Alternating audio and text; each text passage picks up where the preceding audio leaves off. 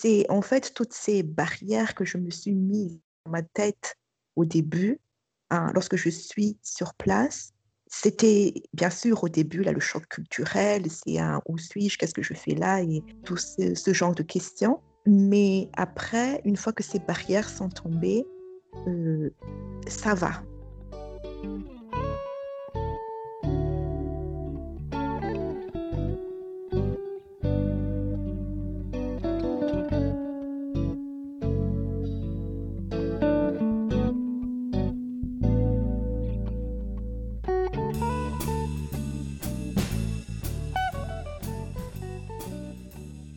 Alors, je m'appelle Obi Andrea Nirina. Je suis d'origine malgache. Je suis ici en Tunisie. Ça c'est ma neuvième année. Euh, je travaille dans une école primaire privée euh, qui s'appelle Kalaline.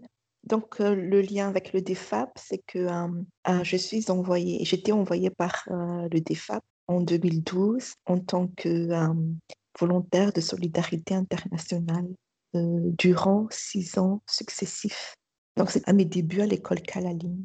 Et puis, euh, donc ça, c'est ma troisième année où je suis devenue la directrice de l'école Calaline. Le lien avec le DEFAP n'a pas été coupé parce qu'on est toujours en partenariat. Et euh, je ne suis plus volontaire de solidarité internationale, mais le partenariat, c'est que le DEFAP continue à nous envoyer des volontaires à l'école Calaline. Donc il y a aussi partenariat qui reste.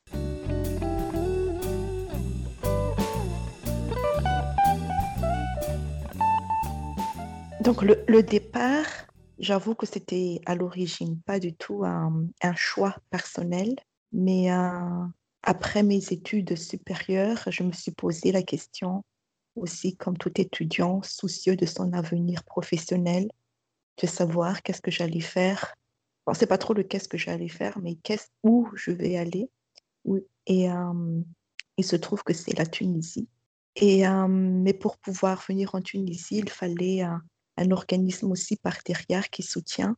Ne pas y aller juste comme ça euh, par ses propres moyens et sans soutien administratif. Et, et donc, c'est une des raisons pour laquelle donc, j'ai soumis ma candidature au DEFAP euh, en tant qu'institution. Donc, derrière l'institution, il y a des gens qui prient, il y a des personnes qui euh, prient pour la mission et aussi avoir donc des euh, personnes qui soutiennent aussi dans, la prière. Donc, il y a les deux aspects en même temps. Donc, ce n'était pas un choix parce que je n'ai jamais voulu venir en Tunisie. En fait, quand je terminais mes études, j'ai prié à, Dieu et puis je lui ai dit, euh, peu importe où tu m'envoies, mais s'il te plaît, ne m'envoie ni en Tunisie, ni en Algérie. Le, donc, ce n'était pas un choix, je pense que, hein, et je crois que c'était la direction de Dieu, vraiment, que la prochaine étape pour moi, c'était la Tunisie et c'était l'école Kalaline. Donc, en fait, tout ce qui se présente à moi, c'était euh, pas mon plan, ce que j'avais prévu, le choix du DEFAP, après, c'était euh, comme le DEFAP a été déjà en partenariat avec la Tunisie, avec d'autres organismes et avec euh, l'Église euh, locale. Donc, on m'a conseillé, c'était pas, je ne connaissais pas le DEFAP avant, mais on m'a conseillé donc de contacter le DEFAP pour les raisons que j'ai énumérées plus tôt. Donc, certes, c'est j'ai eu le statut de volontaire de solidarité internationale, mais bien sûr, sur place, euh, il a plus que le volontariat. C'était aussi de, la mission, euh, pas juste, on va dire, humanitaire, aider l'école à, avoir une autre prof de français, parce que quand je suis venue pour la première fois, euh, je suis venue en tant que prof de français mais aussi soutenir l'équipe sur place sur le plan spirituel également.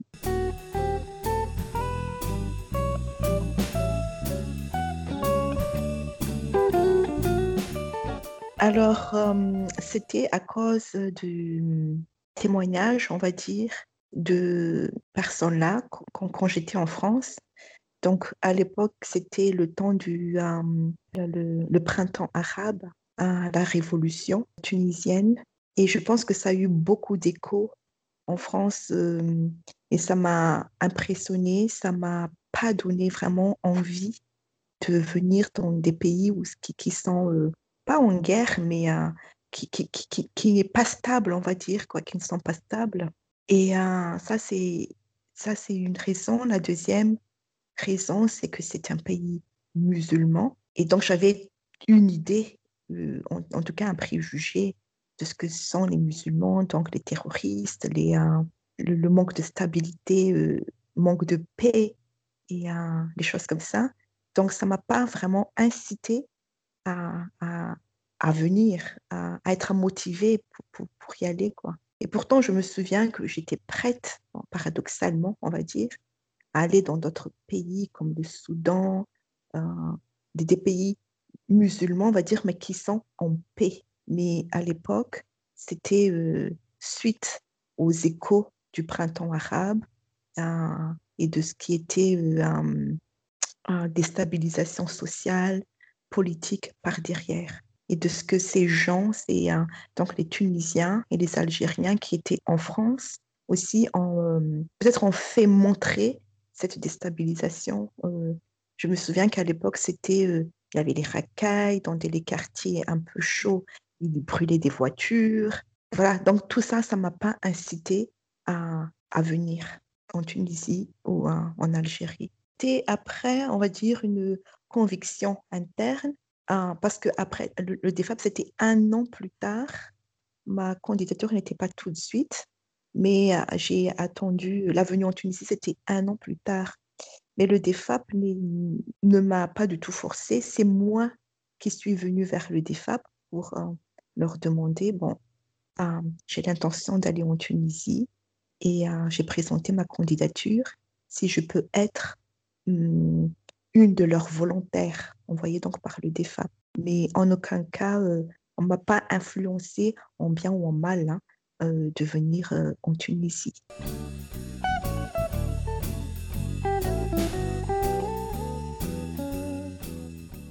Alors, j'ai trouvé des gens qui sont euh, chaleureux, des gens qui, une fois que on est admis dans leur cercle, on est, vraiment admis quand, ils, euh, quand ils disent euh, Ah, master, tu fais partie maintenant de la famille, c'est que, voilà, je fais partie de, la famille. Et pour faire partie de la famille, euh, c'est ça aussi ce qui a été bien, c'est que je pense qu'ils m'ont observé c'était pas tout de suite non plus. Je pense que ça a pris quelques mois, deux ans, quelque chose comme ça. Et c'est là où j'ai découvert que c'est un, c'est un peuple qui est chaleureux, c'est un peuple qui, a, qui aime bien euh, la famille, qui, qui sait accueillir les étrangers. Et le fait aussi d'avoir appris la langue, de connaître la culture, ça m'a beaucoup aidé aussi à m'intégrer dans la société et à, à, me confondre un peu dans la masse. Quoi. Et d'ailleurs, ce qui, est drôle, c'est que euh, je pense que je, suis brune et euh, je ressemble à peu près aux, Tunisiennes. En tout cas, euh, on me confond facilement à des, à des Tunisiennes et on m'accoste dans la rue, on me parle en, en arabe. C'est lorsque je réponds en arabe où ils constatent que mon accent n'est pas un accent tunisien et c'est là où ils disent Ah, désolé, je croyais que tu étais une Tunisienne. Mais je veux dire, pour moi, c'est bien. Je, ne suis pas l'étrangère, je suis parmi eux. Et euh, voilà, ça, me plaît, quoi. C'est en fait toutes ces barrières que je me suis mise dans ma tête au début, hein, lorsque je suis sur place. C'était bien sûr au début là, le choc culturel, c'est un où suis-je, qu'est-ce que je fais là et tout ce, ce, genre de questions. Mais après, une fois que ces barrières sont tombées, euh, ça va. Et la preuve, c'est que c'est ma neuvième année en Tunisie. Euh, c'est vrai qu'au début, je me suis posé la question les premières années, est-ce que je quitte, est-ce que je pars, euh, qu'est-ce que je fais? Et justement, donc, il a cette hésitation parce qu'il a la volonté de rester, mais euh, il a quand même l'appréhension au début, mais maintenant, ça va, je, je, je, je m'intègre bien et on m'accepte bien aussi surtout pour le poste que j'occupe, euh, donc être directrice dans une école primaire privée en tant qu'étrangère, en tant que femme. Ce type de poste, c'est surtout occupé par des hommes. Mais là, je, me sens acceptée et, respectée aussi par les parents et par les collègues. Donc, ça veut dire que quelque part, l'intégration a été faite et l'acceptation est là aussi.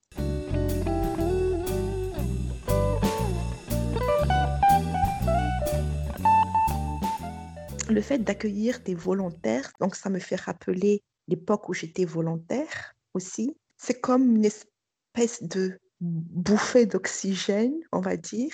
Le fait qu'il y ait des personnes qui viennent de l'étranger, qui viennent pour l'école, pour aider l'école, c'est un grand encouragement. Et d'autant plus que on est dans le besoin, on a, on a besoin d'aide, on a besoin de ces personnes-là.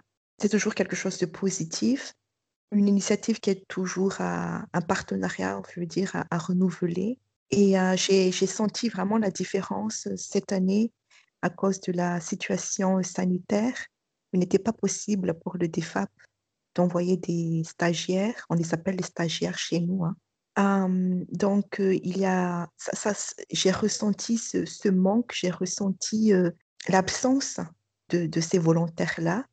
Et je pense que c'est un peu dur pour moi de continuer l'année scolaire sans leur présence. Pour les enfants, je pense que ça, leur fait aussi du bien, et pour les parents, pour les, collègues également euh, locaux, de voir de nouvelles personnes qui viennent à l'école, de, voir donc de, nouvelles têtes, de nouveaux, même si ce sont des Français, mais euh, chaque Français qui, qui était là euh, vient de notre région, donc qui apporte aussi sa culture, sa personnalité, son être à, lui et qui, partage ça aussi à nous qui sommes là.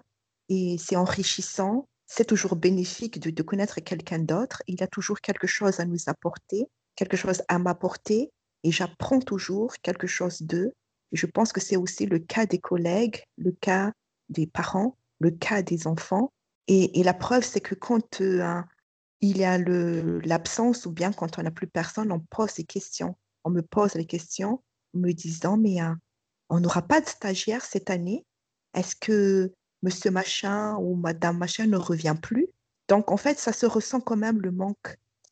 Et euh, ça veut dire que s'il y a un manque, ça veut dire qu'il y a un apport que ces personnes-là ont porté auprès des enfants, auprès des, des collègues ou des parents.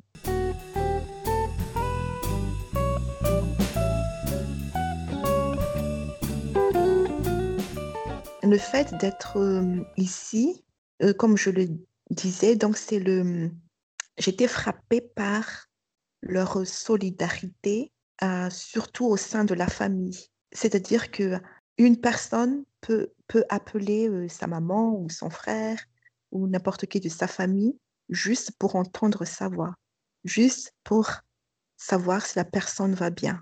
La communication peut durer 10 secondes.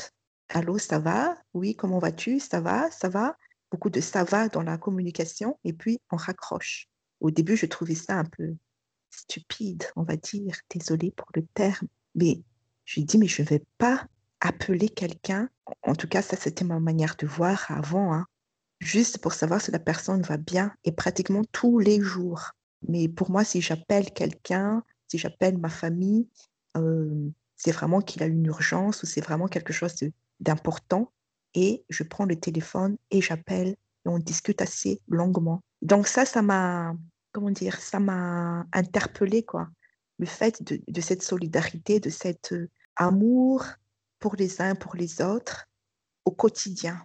Donc euh, j'ai demandé à une collègue et elle a dit euh, oui, si j'appelle pas ma mère chaque jour, c'est comme s'il y a quelque chose qui ne va pas, quoi. Je pense sur le, sur le plan spirituel. Le fait d'être en, Tunisie, ah, ça m'a fait euh, grandir.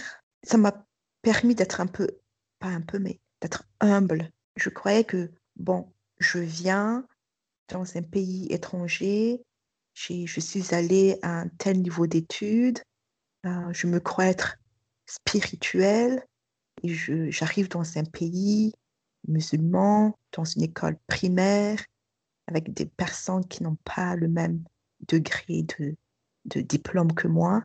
et je croyais apporter la, la connaissance, la révolution, les choses comme ça, le savoir. Et euh, en fait, le fait d'être là, ça m'a beaucoup euh, appris l'humilité, que c'est pas tout ça ce qui compte, mais ça m'a appris d'abord à, aimer les uns les autres tels qu'ils sont et, euh, et puis à, développer la relation avec ces personnes-là. Ce, sont les, Tunisiens, je pense, qui m'ont appris à, être plus dans le relationnel.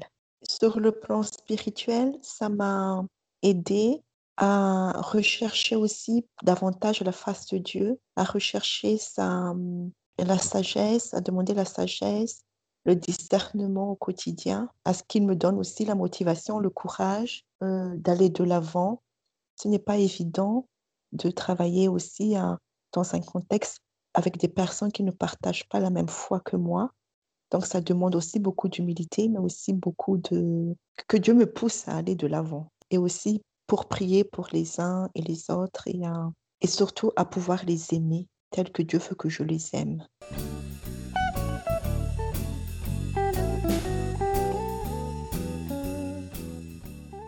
Peut-être je veux mettre le mot Inch'Allah. Donc, ça, je pense littéralement, ça veut dire si Dieu le veut. Et ça, c'est ici, il n'y a pas de ou quand on pose une question, euh, est-ce que tu vas venir demain?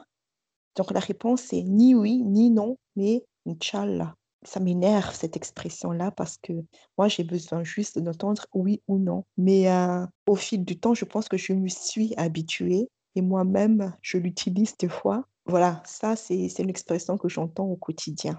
Pas que je me le suis appropriée, mais euh, voilà, ça, ça, ça m'a marqué.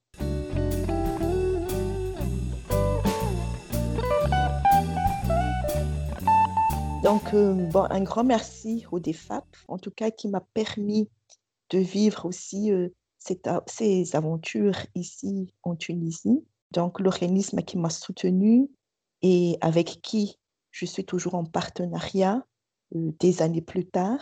Et merci à toute l'équipe, Merci pour tout ce qu'ils ont, ils m'ont apporté du début euh, jusqu'à maintenant. Aussi, euh, que, Dieu vous bénisse et que euh, les, les 50 ans puissent se transformer en d'autres 50 ans avec d'autres partenariats et d'autres témoignages. Oui, que Dieu soit avec vous et bon anniversaire.